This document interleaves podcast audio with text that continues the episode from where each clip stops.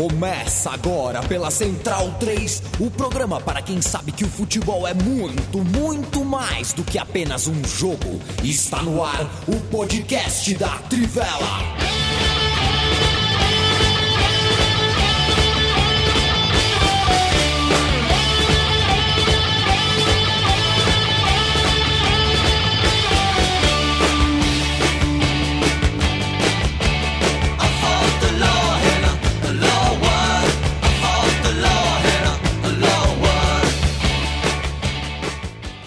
Boa noite, leitoras e leitores da Trivela. Boa noite, ouvintes da Central 3. Está começando mais uma edição diária do Trivela na Euro. E hoje não tivemos jogo, né? Teremos aí dois dias de folga antes do começo dos playoffs.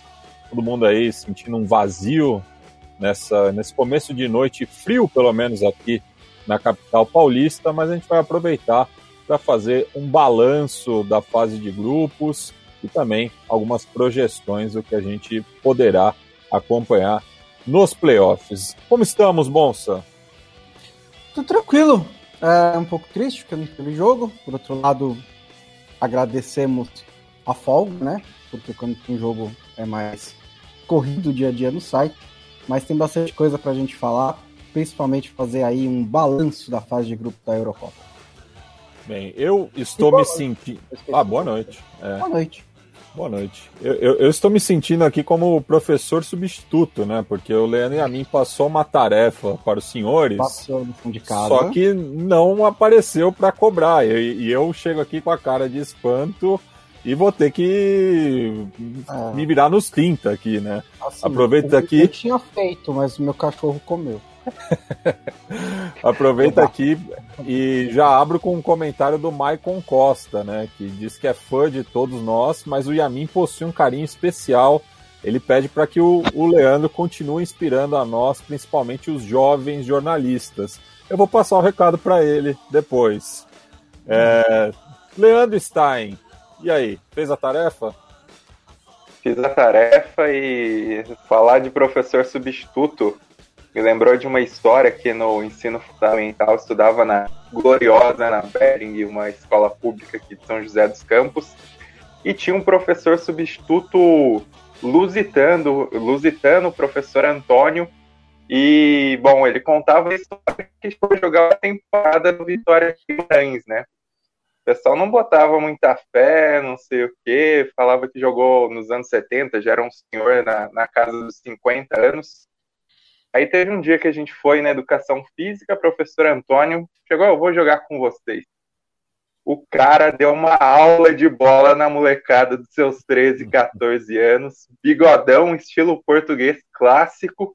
Cara com 50 anos corria pra caramba, um, acho que um dos grandes professores substitutos, não só por ser muito gente boa e por jogar muita bola, mas por aguentar bastante, né? Porque professor substituto principalmente em escola pública, assim, ele está sofrendo com a molecada, né? Não consegue ter o controle. O professor Antônio era um bom professor, tinha respeito da galera e, bom, realmente deve ter passado no Vitória de Guimarães, porque a bola que ele jogou esse dia que ele foi bater foi participar um racha para a gente, foi um negócio impressionante.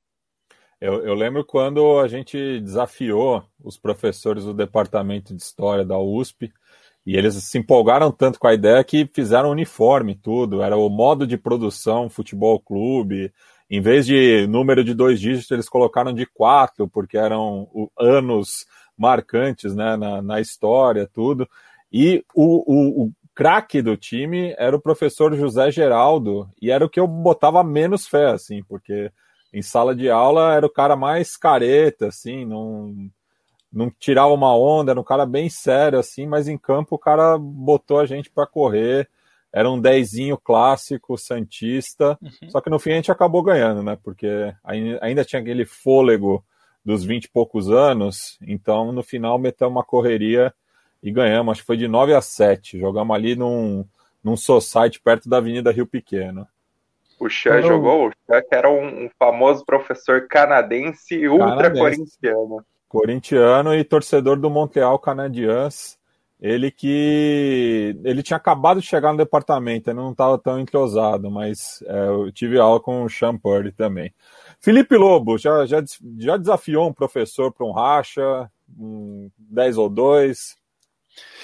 Salve, salve, meu caro Matias, é, a todos que estão nos ouvindo. É, bom, eu, eu, a minha história com isso é o contrário, assim, eu, eu, na época que eu ia em acampamento de igreja ainda, eu ia obrigado, e eu era adolescente, começo da adolescência, e os caras, sempre joguei bola, mas me deixaram fora do time, eles faziam o jogo é, inspetores contra os acampantes lá, e me deixaram fora do time dos acampantes. É, aí os inspetores falaram, ah, vem jogar pra nós. E aí eu joguei pra caralho, foi um dos jogos que eu dei. Na minha memória eu joguei muito. Eu, eu sei que eu fiz dois gols, dei duas assistências, ganhamos o jogo tal. Só não mandei tomarem, né, todos naquele lugar porque era um acampamento de igreja tal, e os caras viviam me punindo porque eu falava palavrão, então era melhor não, mas... Isso, isso que eu ia falar, que você meteu um outro palavrão aí no meio. Eu, quando frequentava o o grupo de jovens da Igreja Batista da Vila Mariana tinha o desafio Zona Leste e Zona Sul. Eu, eu acabava jogando pela Zona Sul, porque eu sou da Zona Oeste, né? Mas daí me enturmava com o pessoal da Zona Sul, que era mais perto. E daí a única coisa que não podia era falar palavrão. A porrada Difícil. corria solta, mas não podia falar palavrão.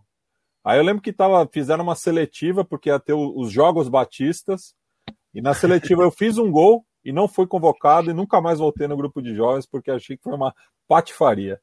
Nossa, é, é eu, eu tô, eles tinham uma regra no, no futebolzinho lá que é, palavrão era falta.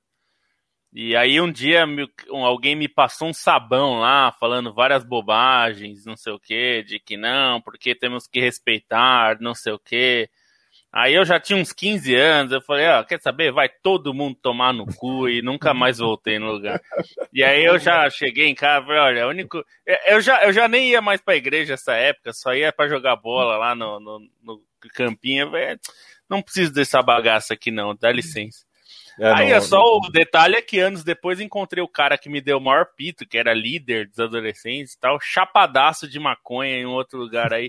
não joguei isso na cara dele, porque, né, eu, embora seja uma pessoa vingativa, ele estava chapado, eu não ia quebrar o barato do cara. Mas se eu encontrasse de novo ele sóbrio, eu diria, ah... Lembra aquela vez? Pois é, não, é. Lá, lá na Vila Mariana, se você falava palavrão, você não jogava você já era excluído daquele daquele sábado e não jogava no seguinte. Era, era suspenso, era, era bem rígido. Mas, ó, pessoal, atleta de Cristo, você, pode pegar, tem vários aí, né? Atleta de Cristo que são os caras que mais chega junto, né? É, é, pega Roberto Brum, César Sampaio. É, a lista é grande, tem, vários. Não aliviou, não. Não aliviou, não. Passando aqui só uma rodada rápida com os primeiros é, ouvintes que estão acompanhando a gente. O Gabriel Rodrigues manda boa noite. Yuri Ribeiro Moleiro já chegou dando like, porque com a resenha da Tivela não tem erro, não. Aliás, vocês viram que o, o Gustavo Scarpa ele faz micro resenhas dos livros que, Sim, ele, que ele lê. É maravilhoso. Uma coisa mais maravilhosa, o moleque inseto. moleque inseto, kkkk. É muito, muito bom. bom. É... São, todo mundo é igual, né? Mas alguns são mais iguais do que os outros. É, é, curioso que, que é o Revolução dos Bichos, né? Ele que joga no é. Palmeiras, tem toda essa questão do, do Porto também. Bruno Neves Pereira, Igor Costa, órfãos da Euro. Calma, já volta sábado aí, vai ter jogo. Vamos estar tá aqui. Rodolfo Ribeiro, Yuri Pagotto, chamando o Yamin de chinelinho. Também mandou um fora Bozo. Caio Arthur. Rodrigo Vasconcelos fez aqui a seleção dele. Enfim, depois a gente retoma aqui. E antes da gente passar né, para os melhores da fase de grupos, só acho que debater um pouco que a UEFA né, anunciou o fim do saldo qualificado para as competições chanceladas por ela. Né? E queria ouvir aí dos colegas os prós e os contras dessa mudança no regulamento. Uh, bom, posso começar só para dar o histórico. É, O, a, a, foi a UEFA que inventou, digamos, o saldo qualificado em 65. É, foi a primeira a adotar isso. Até é, coloquei o histórico na nota que a gente fez na Trivela. Começou a usar na Recopa, que os portugueses chamam de Copa dos Campeões de Copas, que é um nome muito melhor, inclusive, é, na temporada 65-66. Depois foi usado na Copa das Feiras, em 66 e 67. Aí na Copa Europeia, ou como a gente chamava no Brasil, nos jornais da época, Copa dos Campeões, que é a predecessora da Champions. E foi a partir da temporada 68, 69 na segunda fase, e aí depois da segunda fase não tinha mais. E a partir da temporada 70, 71, em todas as fases. Então, desde essa época, se a gente pegar ali só na, na Champions League, desde 70 a 71, tem em todas as fases. A gente lembrar que o, a, a Comebol foi adotar só em 2006, né? Cinco. Essa regra. É, 2000, 2006. Não, foi 5. Para Libertadores. Ah, foi 5, é verdade. Foi 5, é. porque até 2004 não tinha. Então, é uma regra relativamente recente para a Comebol, mas é bastante antiga para a UEFA. Entre as justificativas é, da UEFA é que não existe mais uma diferença tão brutal entre as vitórias dentro e fora de casa. É, o, a, o, dado que a UEFA dá, e eu não verifiquei, mas os dados que eles dão dos, me, dos meados dos anos 70 até agora, em meados dos anos 70 era 61% de vitórias dos times eram em casa e só 19% fora. E hoje em dia, segundo a UEFA, esse percentual é 47% das vitórias são em casa e 30% são fora. Então a diferença caiu muito, assim como o número de gols também. Eles deram os dados, o número de gols naquela época, nos anos 70, era 2,2 a média, 2,02 em casa e fora de casa 0,95. E que nas edições atuais é 1,58 a média em casa e 1,15 fora de casa. Então, a justificativa da UEFA é que não existe mais uma diferença tão grande. Eles falam que mudou muito as viagens, o conforto, os gramados, a qualidade dos gramados, a segurança nos estádios. É, tudo mudou muita coisa e que, portanto, essa regra não fazia mais sentido é, dentro do que é, ela foi criada, né, para incentivar os times a fazerem mais gols fora de casa, num período da história em que os times realmente faziam viagens muito mais complexas, muito mais complicadas, em condições muito mais difíceis, porque não tinha TV, né?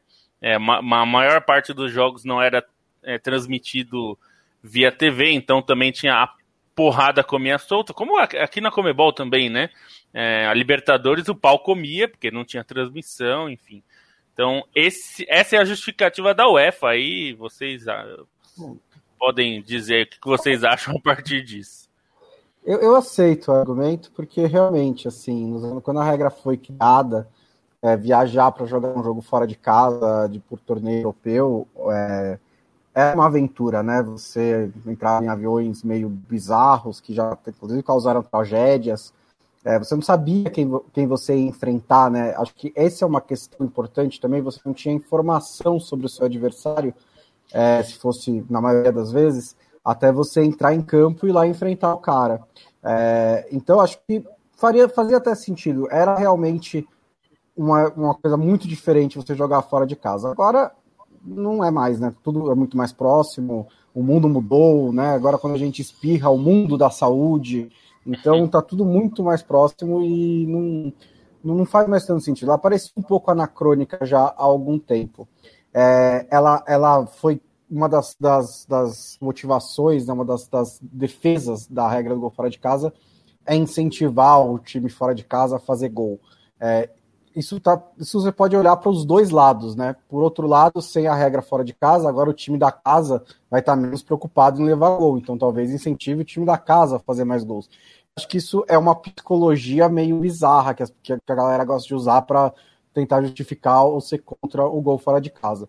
O que eu acho que é vai ser um efeito prático disso, que eu acho um pouco, não tenho certeza se eles levaram muito em conta, que vai aumentar o número de prorrogações e vai pressionar ainda mais a questão física dos jogadores, né? O calendário dos jogadores vão ganhar ali mais meia hora, mais uma hora de jogos decisivos, jogos é, competitivos, em um calendário que já está muito, muito aglomerado, mesmo no futebol europeu, aqui no futebol brasileiro, imagina. É, mas lá mesmo já tem muita reclamação em relação ao calendário. Então acho que é natural que aumente o número das prorrogações, mas na prática do jogo eu não vejo muita diferença.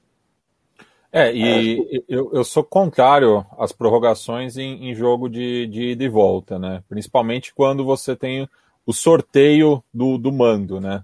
É, se, se há uma coisa é, meritocrática, vamos dizer, quem fez a melhor campanha ter o direito de, de fazer a partida de volta e assim ter a prorrogação para jogar em casa até faz sentido, mas indo e volta eu acho que muitas vezes é maçante.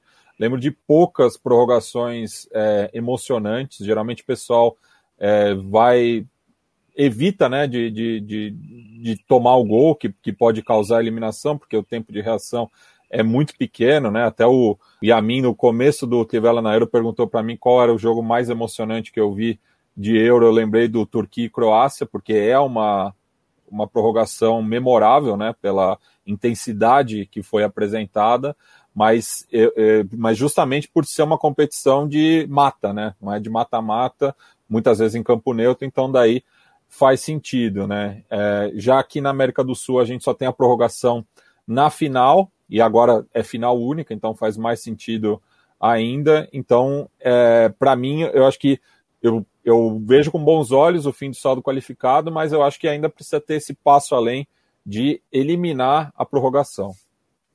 É, eu acho meu pé atrás com isso é deixar muito suscetível aos pênaltis, né? E aí acho que por vezes é, acho que isso tira um pouco o mérito esportivo, embora abra mais a, os confrontos à aleatoriedade, né? Eu concordo plenamente com o Matias, acho que nesse sentido, a Comebol sempre foi melhor do que a UEFA, e acho que a questão não era nem só é, a prorrogação em, em, jogos sorteados. Algo que me incomodava muito era a questão do gol qualificado na prorrogação, ainda mais em jogos é, sorteados, o que acabava provocando distorções, assim, enfim, eram 30 minutos extras, para mim tinha que pelo menos zerar o gol qualificado, e a gente sabe que a UEFA também, em muitos momentos, ela foi muito estrita com essa ideia dos jogos, é, dos gols fora, né? Pensando que em alguns jogos não tinha sentido. O exemplo mais clássico é a semifinal da Champions de 2003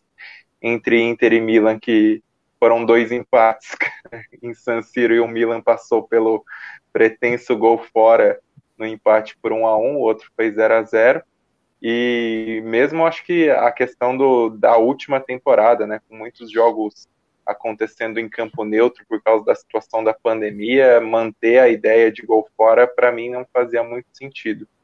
Eu minha minha questão assim, meu pé atrás, além disso que foi colocado, além da questão do cansaço, é mesmo deixar muito aberto aos pênaltis, embora pensando em questão em dar chance às zebras, eu acho, e ainda mais, é, enfim, em competições que são pouco abertas nos últimos anos, acho que pode ser favorável para aumentar o, o, número de classificados surpreendentes. Mas mesmo assim, acho que é um, é um efeito adverso que a UEFA também vai precisar lidar e vai ter que avaliar se, se é favorável também esse esse possível aumento de pênaltis nas competições da UEFA.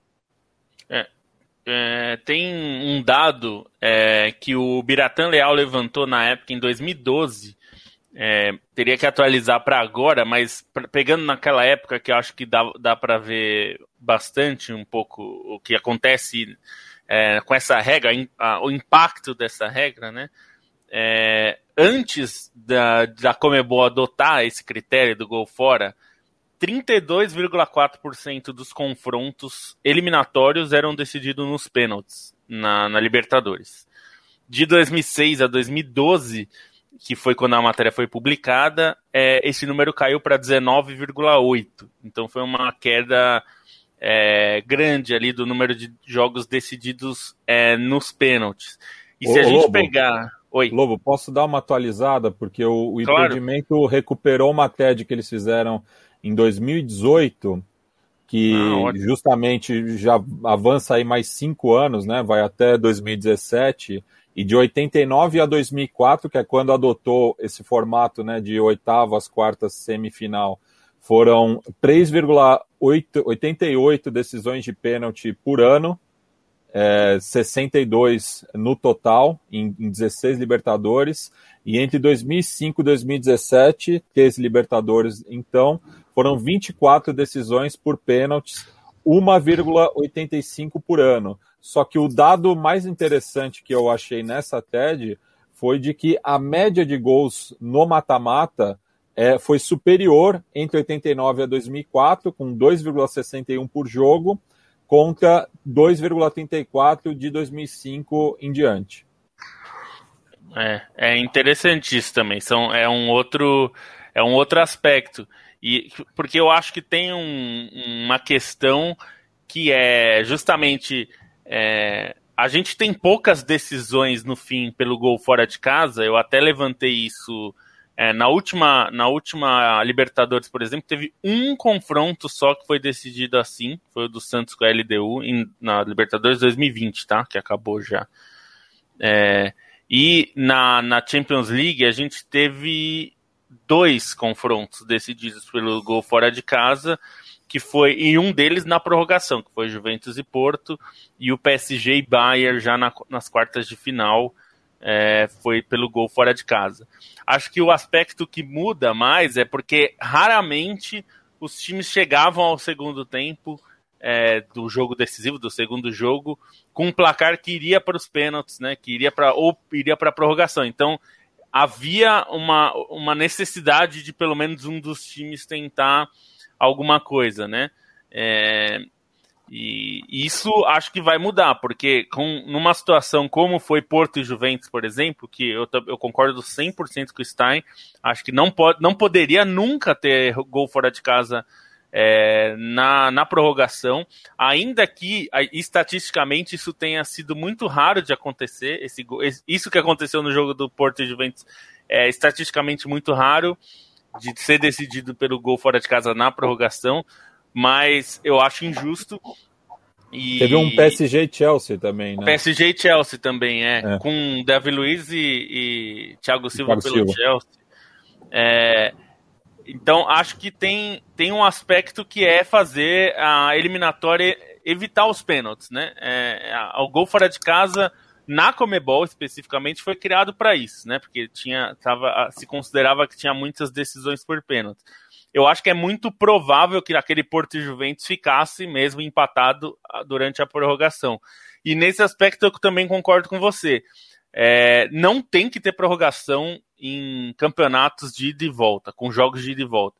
Até o Marcelo Rodrigues falou aqui sobre, ah, sem prorrogação o Soares não ia fazer o que fez com o Gana, mas aí é Copa do Mundo, é um jogo só. Aí eu acho que tem que ter prorrogação mesmo, né? Não, não Bom. dá para ter. Assim como a final da Libertadores ou da Champions, tem que ter prorrogação porque é um jogo só. É, agora, quando é jogo ida e volta, primeiro porque tem esse aspecto que o Stein levantou. Agora que não tem gol fora de casa, o segundo jogo vai ter meia hora a mais de jogo na casa de alguém.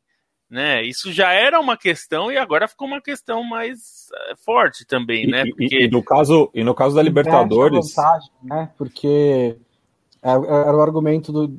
é, o anterior, argumento da né? UEFA era esse, né? O gol É, fora de casa era, era a vantagem para jogar fora de casa na prorrogação, né? é, e no que é caso uma da Libertadores, né? Porque você fazer um gol é muito mais importante do que. é que vale dois, digamos assim, mais importante que você jogar em casa. E agora acho que desequilibrou pro outro lado.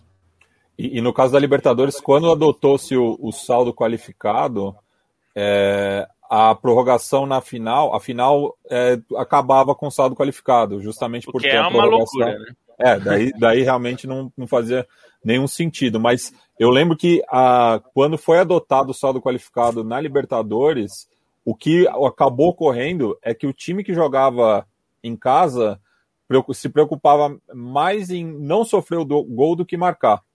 O 0 a 0 era mais comemorado do que o 1 a 1 é, por exemplo. É porque justamente, era só não sofrer gol na, na partida de volta que já encaminhava para os pênaltis. Então é, era, era meio clássico isso, até porque justamente o time, em teoria, mais fraco jogava primeiro em casa, então se fechava e buscava um, um, um golzinho, né? E daí muitas vezes ficava até meio ridículo, os dois times ali bem atrás, é, tentando manter o placar zerado. É, e sobre, é sobre esse ponto de ter prorrogação em jogos eliminatórios únicos, é, é, importante exatamente por isso que a gente falou, por, por questão de mérito esportivo, né? De tentar ampliar ao máximo. E aí, acho que citaram o Soares, né? Acho que vale lembrar que, que eles são considerados dois maiores jogos da história das Copas foram para a prorrogação, que é o Alemanha é, Itália 4, Alemanha Ocidental 3 na semifinal da Copa de 70. Já vi inteiro e recomendo, porque principalmente a prorrogação, aquele jogo é um negócio malucaço. E o França 3, Alemanha Ocidental 3 na Copa de, na semifinal da Copa de 82, que aí a Alemanha Ocidental ganha nos pênaltis. Também tem uma prorrogação muito intensa, também é um jogo não não cheguei a assistir inteiro ainda, mas é um jogo assim de muitos gols bonitos, muitos lances polêmicos, né? Vou chamar de polêmico porque não é polêmico aquela entrada brutal do Schumacher no Batiston e, e acho que tem essa questão de, de deixar o mérito em campo também nessas competições de jogo único, né? Não é que são 180 minutos, então 90, os 30 da prorrogação ali são, são bem importantes. Bem, fim dado esse debate, vamos aí repassar né, a fase de grupos da Euro. E eu começo, acho que, perguntando para vocês, o Leandro e a mim não me passou o detalhe da, da tarefa, então, algumas coisas eu vou tirar da cartola, porque assim, né, não tem muito segredo, né?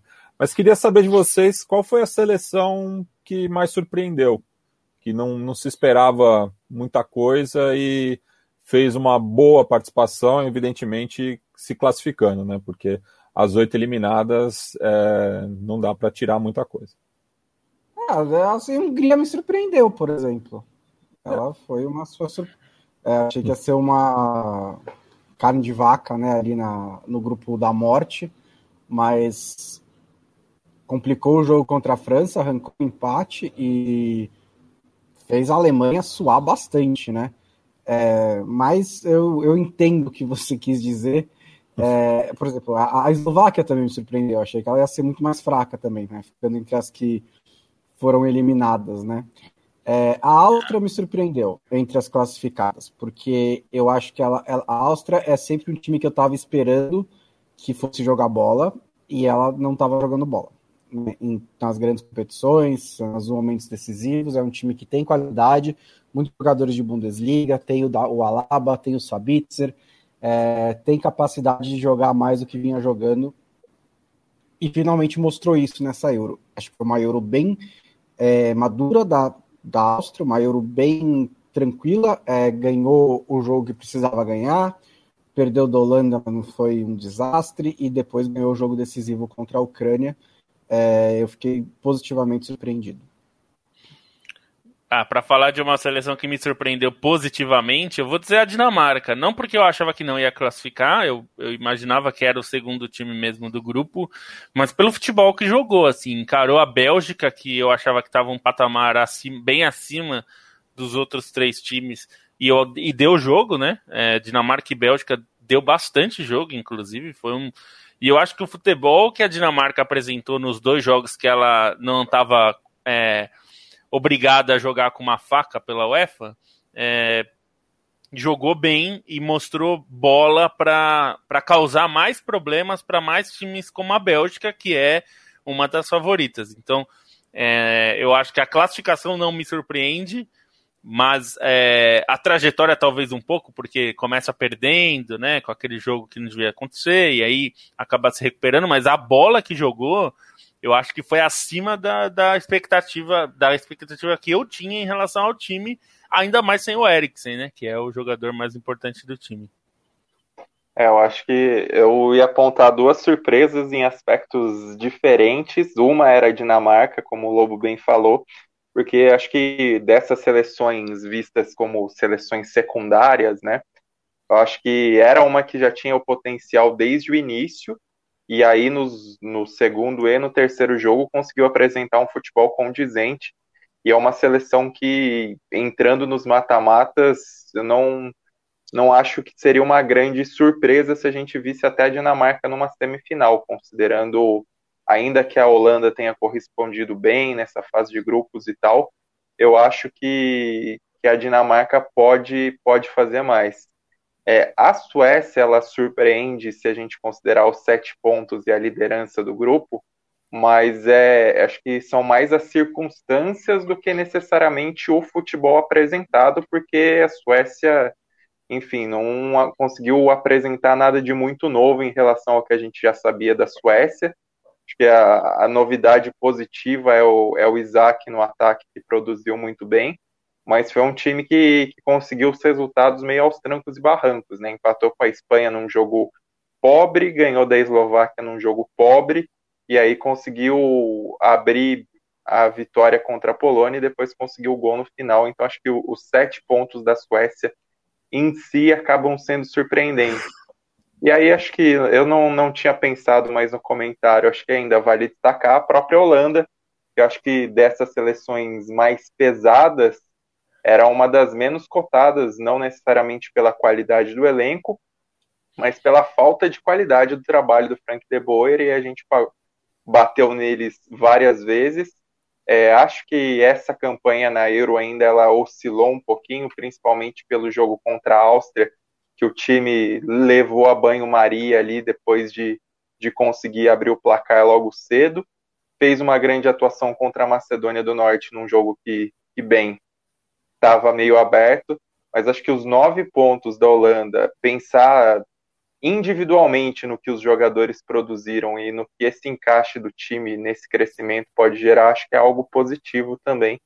Então acho que Holanda e Dinamarca aí tem tem para é, tem tudo para ser um dos jogos mais interessantes se os dois se encontrarem nas quartas de final, um jogo que talvez antes da Euro se a gente imaginasse a gente desdenhasse. Eu fico com a Suécia também, concordo com o Stein. Eu não esperava grande coisa, até pela imagem ruim né, que ela tinha deixado na Copa do Mundo. É, é, tinha... Foi mal, né? Chegou só nas quartas de final, acho. Uhum. Não, não, não digo, é, não, não, não, não, enfrentou assim grandes adversários, eu acho que na, Sim, na campanha. Os foram bem é, E era horroroso, né? Era, um time, é. é. era um time, eu gostava por causa da, da simpatia do Ola Toivonen, mas é, o time era sofrível, né? Sofrível. jogava por uma bola, enfim, acho que chegou onde tinha que chegar, mas não. É, eu, eu, acho que a, a Suécia dessa Eurocopa, tirando, né, claro, o jogo com a Espanha, que ela estava evitando não perder, depois foi se encontrando, né? O Forsberg, eu acho que ele está na minha seleção, por exemplo, da, da, da, fase de grupos, porque eu acho que ele foi realmente é, desequilibrante, né? Então, eu não esperava muita coisa da Suécia e, e, ser líder no grupo da Espanha, né? Que é, é uma das potências contemporâneas, eu acho que diz muito sobre o, o que a gente viu em campo, né? É, e eu, eu até vou concordar com Stein também sobre a Holanda, porque sim, eu acho que é, eu, eu, sou muito reticente com o Frank de Boer e de fato a Holanda teve ótimos momentos, momentos de grande futebol nessa primeira fase. É, vou, vou endossar aí essa parte também do Stein, porque é um time que jogou mais bola do que talvez eu esperasse que jogasse de novo, não porque não tem jogadores, ao contrário, tem ótimos jogadores, mas porque o técnico parecia bastante perdido. Das grandes é que mais surpreendeu positivamente também, eu concordo. É, e, e a Itália, que também já vinha numa sequência muito grande, mas é, pensando também né, no, nos resultados da, das grandes competições né, na década passada, está é, tá muito acima né, do que vem apresentando. é, e quebrando recordes, né? Enfim, tem, tem um, um ataque destruidor, sete gols, não sofreu nenhum. É, realmente está dando gosto de ver essa Itália. É, Para quem acompanha de perto, não, não é nenhuma novidade, mas é, chama a atenção né, assim, do, do espectador médio, vamos dizer assim. É, até porque 2000 foi a, era a única é, edição que a Itália venceu os três jogos, né? Na primeira fase, como fez agora, não é algo muito comum, não é algo comum nem em Copas, né? Para a Itália. É, quando ela foi campeã em 2006, não venceu os três jogos, por não exemplo. Não venceu. Passou um sufoco contra a Austrália nas oitavas de final. Com um pênalti bem mandrake, é. né? É. É, isso é, é, muito comum, né? Nos, a história dos campeões acontecer esse tipo de coisa, né? Mas de fato a, a Itália é, acho que provou, né? Que estava muito bem, bateu vários recordes aí, tinha já batido nas eliminatórias do recorde de vitórias do, do, seguidas, né? Do Vitório Pozo nos anos 30, que eram nove vitórias, a, o time do Mancini chegou a 11. É, também bateu o recorde já na Eurocopa de jogos invictos, né? É, chegou a 30 jogos né, de, de invencibilidade, que é algo realmente é, marcante numa época que a, que a Europa aboliu os amistosos, basicamente, né? É, você só tem a Liga das Jogos Nações agora. Né? Então é só jogo competitivo, praticamente. É, então é uma marca bastante significativa, com tudo que a gente tem que considerar que eliminatórias tem vários times mais ou menos mesmo. A Europa tem um desnível muito grande que a gente não vê, por exemplo, na América do Sul. O desnível de Venezuela para Brasil ou Argentina não é o mesmo de Ilhas Faroe ou Liechtenstein para Itália. É, é, um desnível muito maior, né? Aqui, uma Venezuela é uma seleção que é, é muito, o nível é muito mais próximo do, do, dos que classificam a Copa do que Liechtenstein, que não tem a menor chance. Então, inclusive, inclusive eu, eu, já me meti numa discussão com um português por conta disso, em relação ao recorde do Alidaei com o do Cristiano Ronaldo, né? Já? daí fala... De ontem para hoje? Não, não. Já, isso, isso quando tava. Foi no ano passado, quando tava, tava em vias de acontecer, né? Que, que, que, justamente é, faltava, sei lá, nove gols na época. Daí ele fez, acho que já tirou essa diferença muito rápido, mas acho que é muito por conta disso, né? Porque assim, fala, ah, o Ali daí pegava seleções fracas na Ásia. Mas o, a, as, as próprias eliminatórias asiáticas, você tem uma fase mais acessível, mas depois são aqueles hexagonais, octagonais, enfim, varia de ano para ano, e daí é só paulada, é só tipo o time do, do, do mesmo nível, né? E ele meteu uns gols também em, contra as seleções europeias, do segundo escalão, assim como o Cristiano também. Só que o Cristiano, por exemplo, eu, eu fiz um levantamento dos gols do Cristiano Ronaldo por Portugal, um terço, é, mais ou menos, são contra as seleções do que, que estão na, na quarta divisão da Liga das Nações, né? Ilhas Faroe, é, Malta, sei lá, é, San Marino, enfim, é, dando, exemplos hipotéticos, mas é, é, é isso, né? Tipo, um, um terço de, de, desses gols são contra seleções menores da, da Europa e que muitas vezes, claro, o, o, as seleções maiores até poupam, né? Muitos jogadores nesses confrontos, né? Para evitar o desgaste da temporada, mas eu acho que tem, tem muito disso, né? E bem, a gente vai escalar é, essa seleção em Ô, que esquema, só... né? Ah, diga, só... desculpa. Vamos falar mal de alguém antes. Não, é... Não, só falar rapidinho duas coisas. Uma sobre a Itália, acho que é legal a gente ter em perspectiva também, comparando com as duas últimas campanhas na Euro, que a Itália deixou impressões positivas, mas acho que foram questões muito mais circunstanciais. Em 2012, dependeu muito do Pirlo e foi uma campanha finalista em que basicamente a Itália fez um jogo realmente histórico, que foi a semifinal contra a Alemanha, a semifinal do Balotelli, e 2016 era um time muito mais e daí coração. Tomou uma paulada na final. É, tomou de 4 a 0 da Espanha na final. O e único aí... jogo bom da Espanha, né? e aí em, 2000, em 2016 era um time muito coração que foi longe por causa do Antônio Conte, teve até duas vitórias marcantes, que foi contra a Bélgica na estreia e contra a Espanha nas oitavas de final mas também acabou sendo, acho que esses dois times de 2012 e 2016 é muito, ah, vamos ver até onde vai dar isso. Esse time de 2020 não, pelo que mostrou na fase de grupos, é um time que a gente é, espera coisas boas, não é só onde vai dar e, e vê que é um time por qualidade, por bola, tem bola para ser campeão. Então acho que é uma perspectiva diferente até dentro desse retrospecto positivo da Euro. E pode ser que a campanha seja inferior às anteriores, mas desde já está claro como questão de talento, de qualidade técnica e da própria montagem ofensiva do time é bem melhor, com bem mais recursos do que essas duas boas campanhas anteriores da, da Itália. E sobre a, a questão do Alidaei e do Cristiano Ronaldo, acho que vale lembrar que o Alidaei, ele acaba marcando muitos gols nesses jogos mais fáceis contra Nepal, Sri Lanka, Laos nas fases iniciais das eliminatórias. Mas ele tem, ele tem muito peso também em jogos da, da Copa da Ásia, né? Se o Cristiano Ronaldo é o maior artilheiro da história da Eurocopa, o Ali Daei é o maior artilheiro da história da Copa da Ásia e a grande atuação dele é um 6 a 2 com quatro gols dele nas quartas de final da Copa da Ásia de 96. E, e, acho que no fim das contas, os dois, enfim, os dois acho que acabam tirando proveito dessa situação de seleções mais fracas, mas a gente tem que pensar, num futebol com jogos mais frequentes de seleções, nenhum outro chegou nem perto de fazer esses 109 gols que eles fizeram, né? No máximo, o teto aí é 89 gols. Então, acho que esse proveito que eles tiraram é algo único também, e isso exalta o recorde compartilhado por ambos. O Cristiano Sim. Ronaldo logo deve tomar sozinho. Quando será que isso começou assim? Tipo, o cara fala, ah, eu fiz 100 gols. Aí fala, ah, mas só pegou carne assada, né?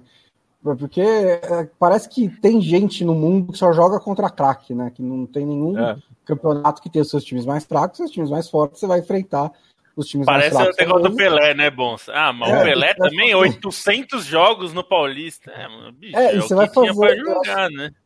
Acho que é natural. E, e o Paulista era, era, um dos campeonatos mais fortes do mundo na época. Exato, é natural que os melhores jogadores façam mais gols contra times mais fracos. Isso não me causa nenhuma surpresa. É a lógica, né? É, só para é. tocar em duas surpre é, surpresas negativas, que na língua portuguesa a gente chama de decepção também. É, Fala mal, né, Monstro? Que você estava é, aguardando aí. Eu queria falar um pouquinho mal. Primeiro da Turquia, acho que é a maior decepção da Eurocopa, né? Pela zero pontos num grupo que era acessível, com um futebol sofrível, não defendeu bem, não atacou bem. Os principais jogadores, o Vilmaz e o Chalianoglu, chegaram mal na Eurocopa, chegaram bem na Eurocopa, mas não jogaram mal, mas jogaram muito mal na Eurocopa, não conseguiram fazer boas Eurocopas, e era um grupo que a Turquia poderia avançar e poderia até pelo que jogou no ciclo e pelos jogadores que tinha, até fazer algum barulho na Eurocopa minha segunda decepção é a Inglaterra, pela bolinha pequenininha que jogou nessas três primeiros jogos, é, porque tem qualidade técnica de jogadores para jogar mais do que isso. Os jogadores de frente da Inglaterra são muito bons. É, é, é um time que tem experiência no meio-campo, tem experiência na defesa, dá para montar um bom time. E esse time jogou mais em, em várias vezes, várias ocasiões ao longo do ciclo, teve bons jogos, é, melhores do que esses, e principalmente a resistência do Southgate em fazer algumas mudanças, em testar algumas coisas diferentes, entre elas de colocar o Sancho um pouco mais em campo, mas não apenas o Sancho, também tentar, né, nesses jogos da fase, ele não vai fazer isso contra a Alemanha agora, né, mas nos jogos da fase de grupos, ele poderia ter experimentado um pouco mais, porque ele tem muitas opções para montar principalmente do meio campo para frente. E ele manteve uma estrutura muito fixa e agora é com ela que ele vai ter que tentar ganhar da Alemanha nas oitavas de final. É, eu coloco a França como uma decepção também. A pelo... É Matias. É, não, mas que eu, que eu, eu, eu, esperava um pouco mais, até pelo comparando né, com a, a, a, a uhum. Copa também, que é inevitável, ainda mais com a, a chegada do, do Benzema, que acabou é, desencantando né, no, contra Portugal, né, fazendo dois gols, né, os, os, primeiros dele pela Eurocopa, tem essa curiosidade.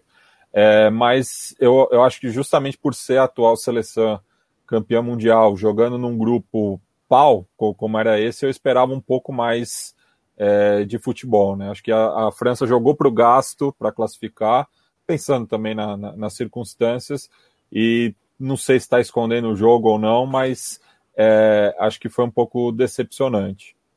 É, eu, França... eu, gostei da França. Não pode falar. Pode falar isso aí. pode falar. Não, pode. eu ia falar que a França na Copa do Mundo de 2018, a fase de grupos dela também foi fraca e questionável, né? Só que era uma fase de grupos nivelada mais para baixo. Então, acho que nesse ponto tem isso que o Matias falou, que a exigência era maior. Dentro disso, acho que também vale colocar a Espanha, que apesar da goleada nessa rodada final, não ainda está devendo, ainda tem que mostrar alguma coisa e deixa dúvidas realmente se não foi um jogo à parte esse. E o outro é a Alemanha, né, que fez um grande jogo contra Portugal, mas de resto não foi um time intenso como se esperava e vai exigir esse clássico contra a Inglaterra vai exigir muito mais da Alemanha. A Alemanha precisa corresponder até pela, pela esse jogo contra a Hungria me deu muita falei aqui ontem muita ideia de comodismo, né? A maneira como a Alemanha estava sem um nível de urgência e até no final como preferiu ficar administrando o tempo para garantir o empate do que forçar qualquer coisa. Então acho que são duas seleções também que dessas grandes acabam devendo um pouco mais por pelo elenco que elas têm. É, eu, eu não. Eu... O único que tá feliz é o Lobo. Que a Itália tá comendo da bola. Não, é, não, mas, é, mas eu, mas eu falando, falando é, sobre a França, eu, eu, é, eu não me decepcionei com a França, não, é, porque eu acho que ela, num, num, grupo difícil, considerando que o grupo foi bem complicado, os adversários, a própria Hungria foi mais difícil do que se pensava, mas eu acho que nos três jogos, a França, para mim, foi superior e, e, em alguns casos, bastante superior, assim. É, no jogo contra Portugal, por exemplo, que fechou, é, empatou o jogo, tudo bem, o Cristiano Ronaldo ajudou muito, mas para mim foi claro que a França era, foi mais time, assim, não, não saiu, não venceu, mas foi mais time. Contra a Hungria eu achei que foi um pouco de desleixo da França, achou que ia ganhar e, e, e o gol não saiu, e aí as coisas se complicaram, mas foi bem superior à Hungria, assim, foi imensamente superior. É, e acho que contra a Alemanha, que era um jogo na abertura, mais parelho e tal, mas eu acho que a França também foi superior, assim, de bola mesmo, de futebol. Então, eu não me decepcionei por isso. Eu acho que a França jogou mais do que eu vi em 2018, por exemplo. Eu acho que jogou mais bola. Não, não, não foi massacrante, não, não se impôs como a Itália conseguiu se impor, né? Tudo bem que adversários bem mais fracos, mas eu achei que jogou bem, assim, jogou melhor do que o adversário em todos os jogos. Não, ainda eu que não tenha vencido. Eu acho que as qualidades da França estão nesses detalhes. É que eu entendo as decepções, porque quando você olha para os jogadores da França, você espera um time que joga de um jeito muito mais fluido, muito mais né, expansivo, ofensivo e tal. É, eu não me decepciono com a França, porque eu sei como ela joga. Esse é o sistema de jogo da França, esse é o estilo de jogo da França é cauteloso, é bloco baixo, é contra-ataque, é, é, um time que não, não vai correr muitos riscos, é um time que segura, segura o Kanté, não libera ele muito para atacar, bota é, o Pogba um pouco mais solto, agora tem o Tolisso e o Rabiot para ser um outro meio ali que segura no meio campo.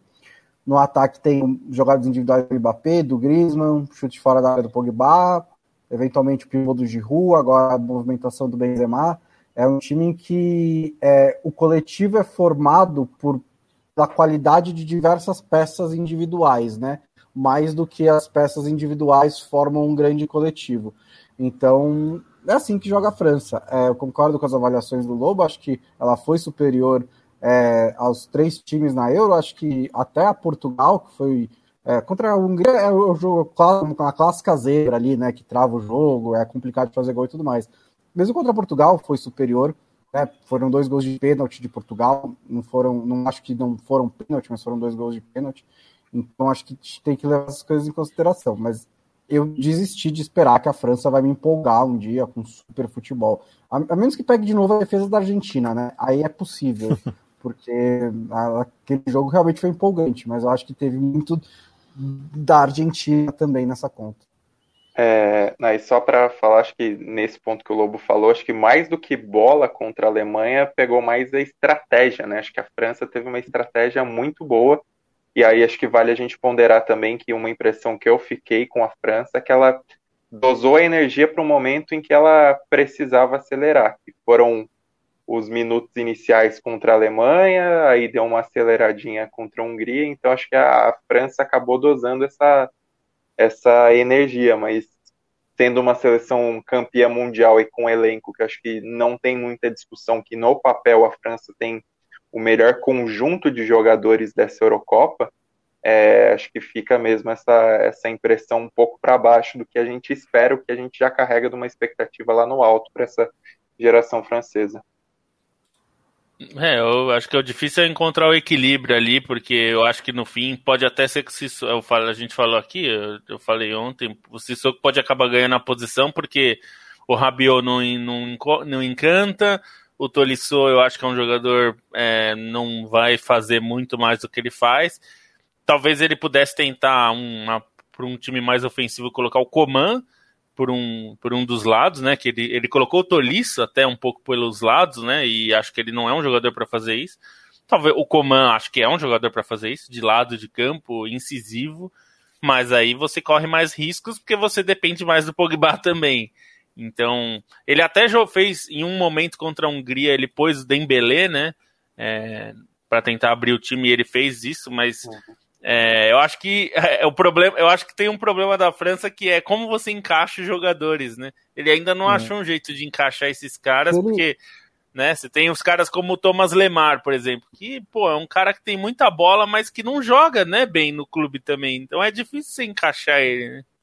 Se ele tá procurando um novo Matuidi, que é aquele cara que dá força pelo lado do, que é um, um meia, né, mais parece mais volante, mas que dá a força pelo lado, marcação e chegada na área é mais o Sissoko do que qualquer outro, né, desses jogadores Sim. do elenco da França.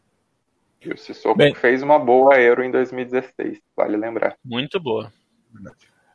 Bem, senhores, e o, como que a gente escala essa seleção da fase de grupos? Cada um fica à vontade aí, fazer o seu esquema tático favorito, porque a gente até teve aquela conversa né, com o Irlan Simões do, dos três zagueiros, né? Que essa Euro veio com bastante força. É, essa opção, né? Dos treinadores, enfim. Mas ó, não tá sendo bom para os zagueiros, não, esse, isso daí, viu? Porque é, foi... é a posição mais difícil de, de chegar aos caras. Acho que é a que a gente Olha, foi. Aqui. Foi, foi para mim foi o mais difícil achar zagueiro. Outras opções, outras posições estão mais eh, disputadas, mas zagueiro realmente eu acabei escalando no 4-4-2 clássico, né, com algumas é, variações. Acho Bem, vamos começar. É... Diga, diga, Stein. Não, só complementar nisso, acho que goleiro também está um pouco nivelado por baixo, não foi uma Eurocopa de grandes atuações dos goleiros.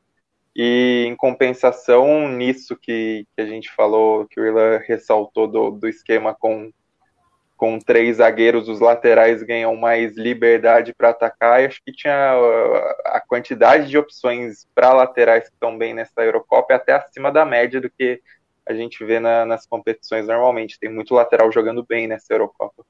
É. E, e, e, muito lateral, né, que é, é acabou virando ala, né, e, e, daí justamente tem muito mais possibilidade, né. Eu acho que o, o caso do, do Robertson na, na Escócia, né, que acabava sendo pendia o jogo para ele, né? Ele era um armador pela, pela ala, né? Era um negócio meio Sim. curioso. Bem, então vamos começar por goleiro, né? Já que o, o Stein destacou aí né, a dificuldade de, de achar alguém é, que mereça né, essa honraria aqui do, do, do Crivella na Euro. É, e eu, eu, particularmente, acho que o, o Pickford é, acabou sendo bastante exigido, até pela vulnerabilidade da, da Inglaterra, e saiu com três clean sheets, né? Então, para mim, ele é a minha opção. Eu vou com o Ian Sommer, da Suíça.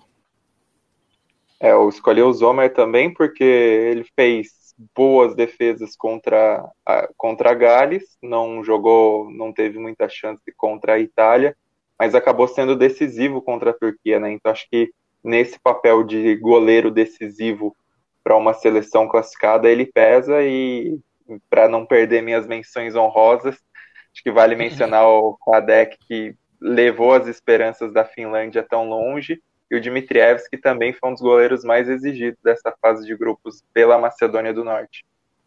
O Stein é, tem uma vou... seleção inteira de menções honrosas. Você pergunta pra ele. É boa, hein? No final você vale perguntar. O, o seleção, é seleção honra o mérito. Isso. É, eu também vou de Ian Sommer, que eu acho que ele acabou sendo decisivo pro, pro time dele. E para mim acaba. Também faço essa ressalva que também não acho que o nível ficou ali meio baixo, mas eu ficaria com ele. Agora, lateral ou ala direito? É, Para mim, o, acho que o Di Lorenzo acabou me chamando bastante atenção é, nas duas funções, né? Tanto atacando quanto defendendo, acho que foi o mais completo. Eu coloquei o Dumfries, da Holanda. Ele decidiu um jogo, o jogo mais difícil da Holanda na, na Euro até aqui. E principalmente pelo que ele representa dentro do jogo da Holanda, né? Aquela válvula de escape pela direita, o cara que dá velocidade para um time que não é tão veloz assim. É, acho que ele se destacou bastante na Euro. É outro caso de cara que joga com um esquema de três zagueiros e muita liberdade para atacar. Eu também escolhi o Dumfries por, por essa efetividade, por essa participação no jogo da Holanda em si. Gostei do Kufal na República Tcheca, é, acaba sendo um cara um pouco escondido, mas acho que o Dumfries é o principal ali. E dentro dessa modalidade de é, alas que viram armadores, tem o Kimmich também na Alemanha, que acaba, não acho que ele apresentou seu melhor nessa fase de grupos da Eurocopa, até tendo em vista o que a gente está acostumado a, a ver no Bayern, mas foi um cara que influenciou muito o jogo da Alemanha. É, eu fico com o Dumfries também. Eu, eu fiquei um pouco tentado a, a colocar o, o, o Kimmich, embora ele. É, é, é, acho que mais porque ele faz uma função que não, não é nem tanta ala, né? Assim, ele é um jogador muito completo, talvez seja um dos mais completos que do futebol atual, né? Em, em qualidades, assim, ele reúne muitas qualidades. E eu acho que do pouco futebol que a, que a Alemanha apresentou, acho que às vezes ele, ele, ele se sobressaía nisso. É, aliás, os dois lá, alas da Alemanha, né? Acho que foram muito bem. Mas eu fico com Dumfries porque é, foi muito importante no esquema da, da Holanda e foi decisivo também. E o miolo de zaga, eu que acho que foi o, o mais difícil, né? Eu fico com o Stones pela direita e o Chiellini pela esquerda. Eu fui com o Christensen da Dinamarca, que eu acho que uma, fez uma boa Euro também, e com o Alaba, que jogou majoritariamente na fase de grupos como zagueiro. É, eu fiquei com o Alaba também, que jogou de lateral no último jogo, né? Mas foi bem como zagueiro, até por não ser muito esperado que ele jogasse como zagueiro pela seleção austríaca. Tirando Meu outro pena, foi o né? que. É, mas é, conseguiu armar bem o time ali, né? É e o, e o Kiar por mais uma questão sentimental e, e por tudo que ele representou no, no jogo contra a Finlândia durante o colapso do Eriksen. Então, além de ser o zagueiro do meu time, recebe a braçadeira de capitão, porque o cara tá na história, por isso que fez. E aí, para ficar nas menções honrosas, gostei do. Não vou nem saber falar o nome dele, que é um cara de origem irlandesa, mas o O'Shaughnessy que é o zagueiro pela esquerda ali da, da Finlândia, um cara que eu não conhecia, me chamou a atenção. E o Danielson da Suécia, achei que foi bem, assim, a dupla de zaga da Suécia, até pelo esquema de jogo, é importante. O Danielson acaba ocupando uma vaga que era do Grankvist, que é um veteranaço, e, e se deu bem também nessa Eurocopa. Bom, é, minha dupla de zaga eu vou. Eu, eu fiquei bem na dúvida também de falar que, assim como, como os colegas, eu fiquei é, procurando ali, mas eu vou. Eu até pensei em colocar o Alaba também de zagueiro, mas eu acabei indo com Leonardo Bonucci e Laporte. Acho que o Laporte no sistema defensivo espanhol foi o que se destacou. É, o time precisava de zagueiros. É, o, Paul, o Paul Torres não foi é, ainda não teve a, a, a, a, o nível de atuação que ele tem no, normalmente no Vila Real e acho que o Laporte deu uma segurança para a zaga espanhola que faltava, especialmente por não ter o Sérgio Ramos. Então, fico com esses dois. Laporte, é zagueiro canhoto, que é sempre uma coisa boa. O Lobo, eu confesso que até. É o Stones e o. É o é Stones é e o Chiellini. O Chiellini. Eu confesso que eu até pensei. Né... eu, é, que eu, que eu, até pensei né, nesse esquema que, o, que o, o, Lobo colocou. Na verdade, eu queria colocar os dois italianos, porque eu acho que foi, foram muito seguros, mas eu queria variar um pouco também. Então fiquei daí na dúvida entre o Chiellini e o Laporte. Eu acabei optando pelo Chiellini Daí pensei na direita de pegar o Stones. É, a gente ah, é sério bom, mas... o Alaba teve dois votos, e aí a gente é. tem seis zagueiros que tiveram um voto. É, então o Alaba tá escalado, mas é. falta o outro aí. Nós vamos ter que deixar para o voto do Yamin aí para decidir. Pode ser. Ele que também é Amanhã o Yamin, o Yamin traz a, a lista dele e dá esse voto de Minério aí. Ou não, né? Ou coloca mais um é, entre os zagueiros pela, pela direita, né?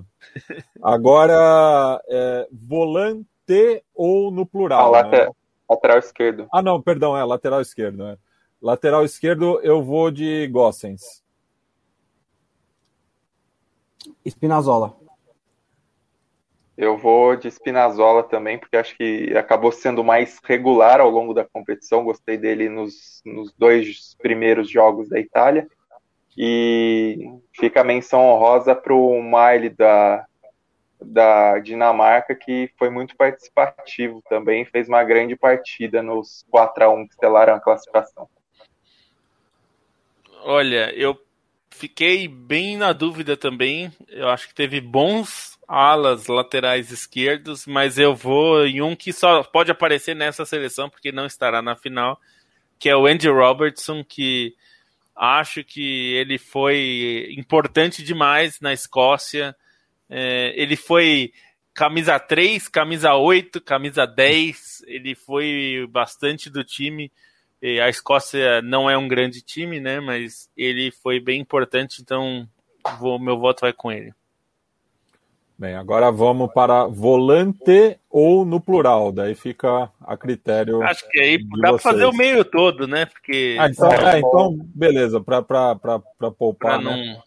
É. Então, vai, o meu meio é o Rosberg, Locatelli, Forsberg e Winaldo. O meu teve o De Bruyne, que ok, jogou só metade da, da fase de grupo, mas metade que ele jogou, né?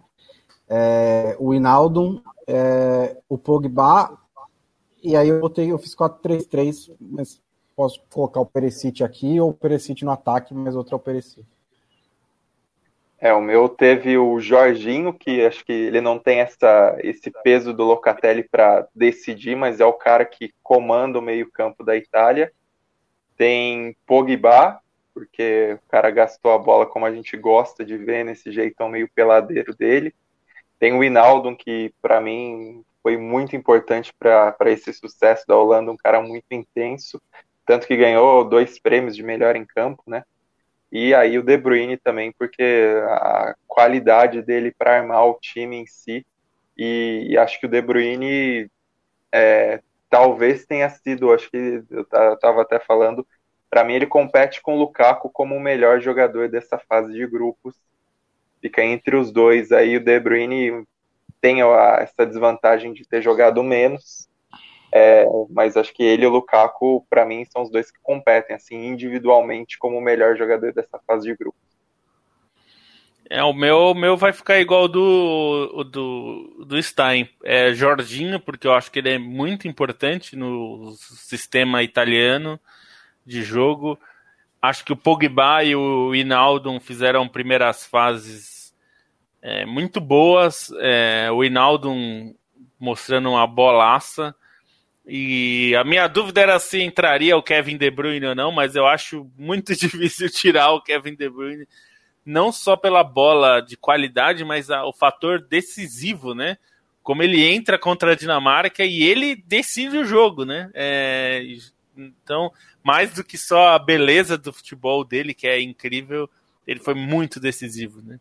Então, é, o meu, meu meio fica com quatro. Aí você libera o Kevin De Bruyne para ir ficar mais na frente, sei lá. É, e no, no ataque, acho que não, não tem muita dúvida, né? Eu fui de Lukaku e Papai Cris. É, Papai Cris? É. É, eu fui com Lewandowski e com o Lukaku. Fui com o Lukaku e Cristiano Ronaldo. Eu, Lukaku já comentei. Cristiano Ronaldo, acho que tem essa questão dele, além dos cinco gols marcados, né? Ele tá jogando de uma forma muito leve. E para quem quiser falar que o Cristiano Ronaldo está marcando muito gol de pênalti, não sei o que, a gente tem visto a quantidade de pênaltis é. desperdiçados é. na Eurocopa. Então não dá nem para reclamar que ele está fazendo muito gol de pênalti, porque está é, sendo uma Eurocopa tá surpreendente. É, tá fazendo, é, mas ele... assim, numa Eurocopa que a galera tá desperdiçando muito pênalti, né? É. Acho que vai muito além disso, assim, contra a Alemanha em si, acho que ele fez uma boa partida.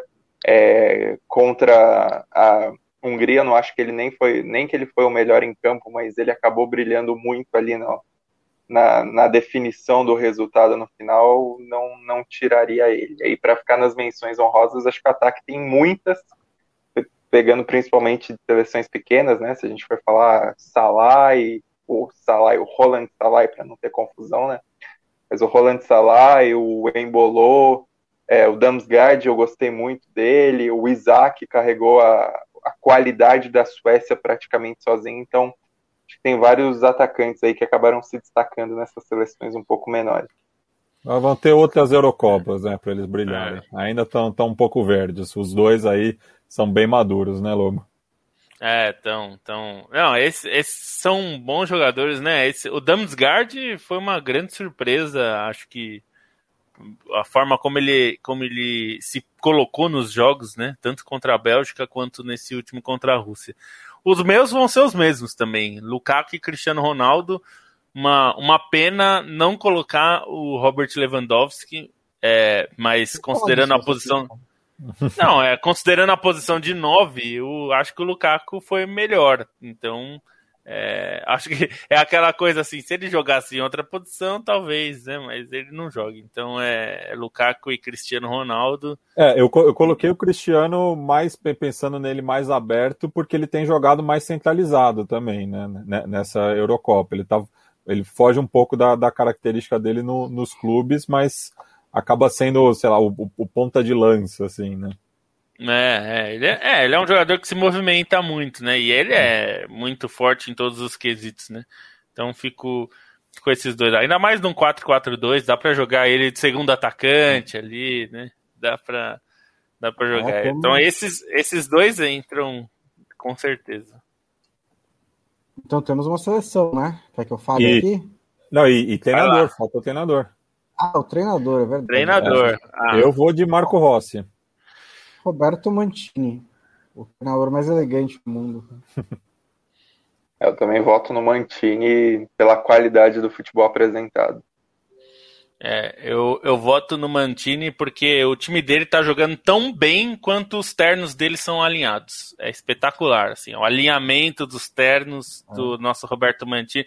Toda vez que eu vejo aqui, eu, eu tava com a Gabi aqui, eu, eu falei algumas vezes, ó, quando eu, eu quero me vestir bem assim, igual o Mancini, porque ele, toda vez que ele entra em campo lá, você vê, ó, o homem, o homem tá bem vestido, é outra coisa, entendeu? É Aí negócio... ela falou, ela falou, é, mas você não tem dinheiro para comprar George Armani, né? É, pois é, né? Não dá para comprar George Armani, não, dá, não só não dá para ter George Armani, como ele certamente tem um alfaiate próprio, né? Quem é, tem esse exato. nível de elegância, você tem um alfaiate próprio, né? Igual o personagem do Lucifer na série, que tá com o terno sempre alinhadíssimo, ali é alfaiate, bicho. Não tem como fazer comprar um que fique nesse ajuste aí.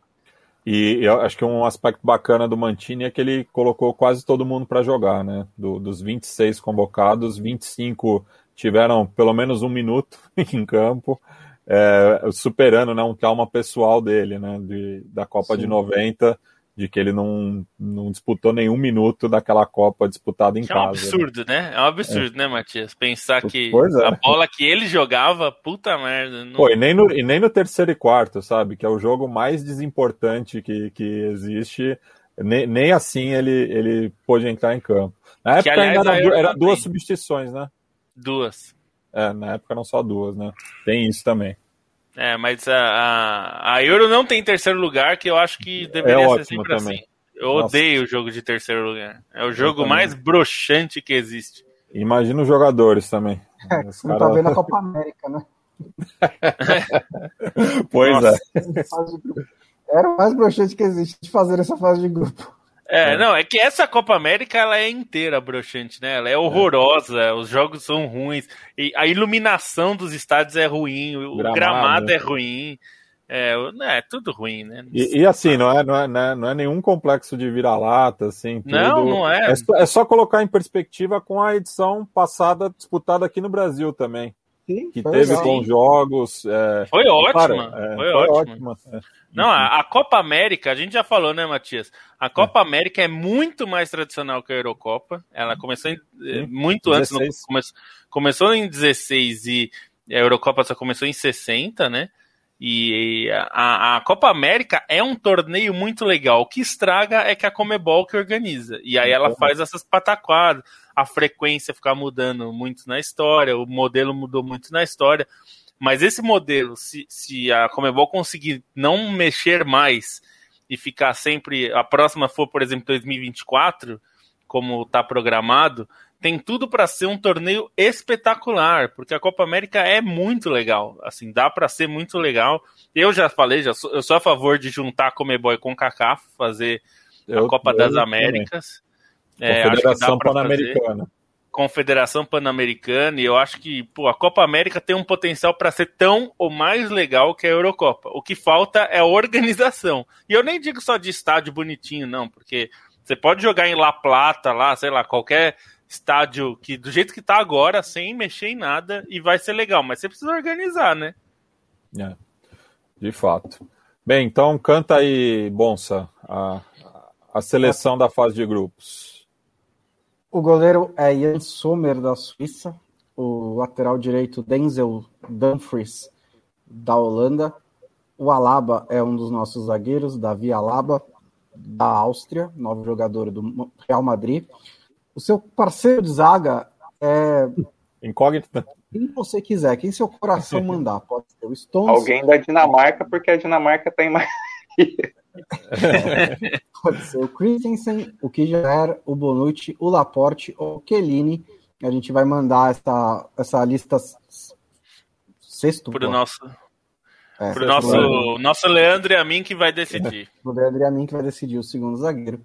Na lateral esquerda temos o Spinazzola da Itália. O meio campo começa com o Jorginho, também da Itália.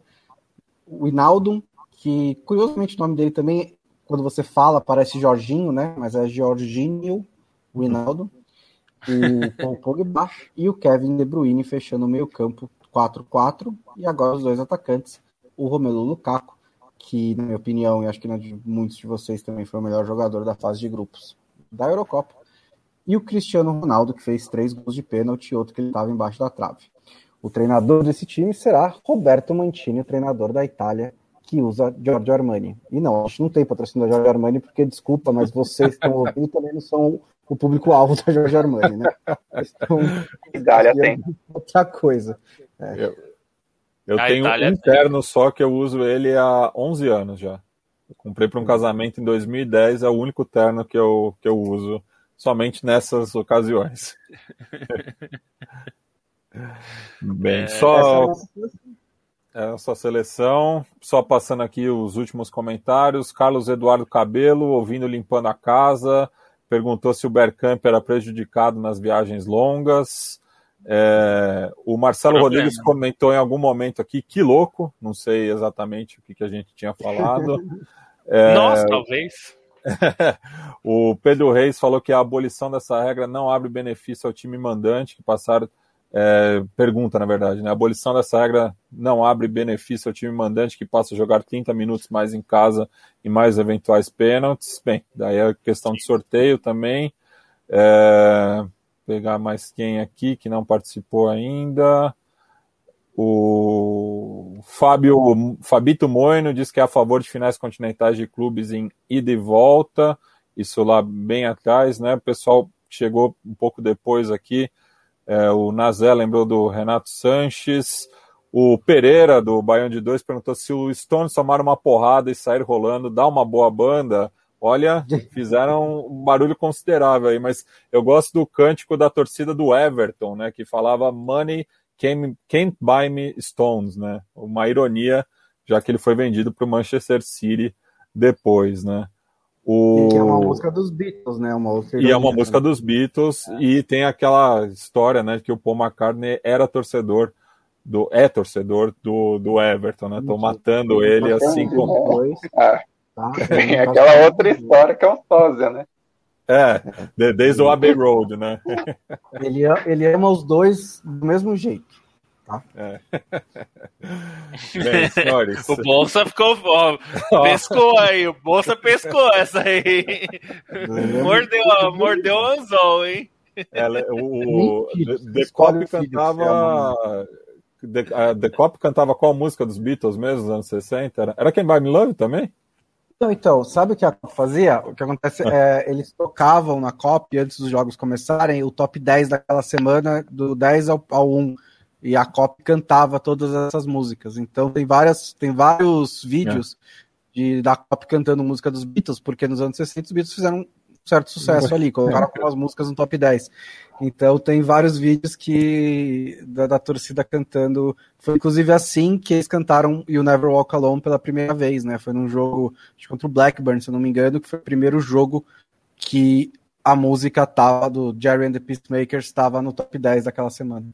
Era outra banda local, mas acabou sendo Exato. eclipsada pelos que... rapazes que tocavam no The Cavern. Bem, senhores, considerações finais. Vocês voltam amanhã, né? Amanhã tem o xadrez verbal, então eu volto é, no final de semana. Aquecer, né? Enfim. É, o do deixa... xadrez verbal é que ele é, ele é um diário também, né? Uhum. É, o, o xadrez herbal é um que dá para ouvir como diário também. Você ouve um pouquinho por pois dia. Pois é, é, a gente é, fala é. isso, né? Dá, dá para ouvir picotado durante a semana. Xadrez herbal é, aquele, é aquela regra da Copa América de 19 que a prorrogação ia continuando até o jogo acabar. Pois é. Ó, e, e, o pessoal sempre fala aqui que eu dou um chorinho a mais também quando eu tô na, na apresentação. eu, acabo, eu, acabo, me perdendo, eu não consigo ficar olhando o relógio, enfim. O papo é muito bom. Sempre um prazer estar aqui com vocês. Não, sempre um prazer. Oh. Muito bom. E amanhã voltamos com um convidado, hein? Nossa, Gabriele Martinez participará conosco amanhã à noite. Então, amanhã nós voltamos ao horário é, mais cedo, né? Fazemos seis e meia, entre seis e meia e quinze para sete ali. E aí falaremos já fazendo uma prévia dos jogos do sábado, que é quando começa efetivamente o mata-mata, né? Então, um abraço para todos.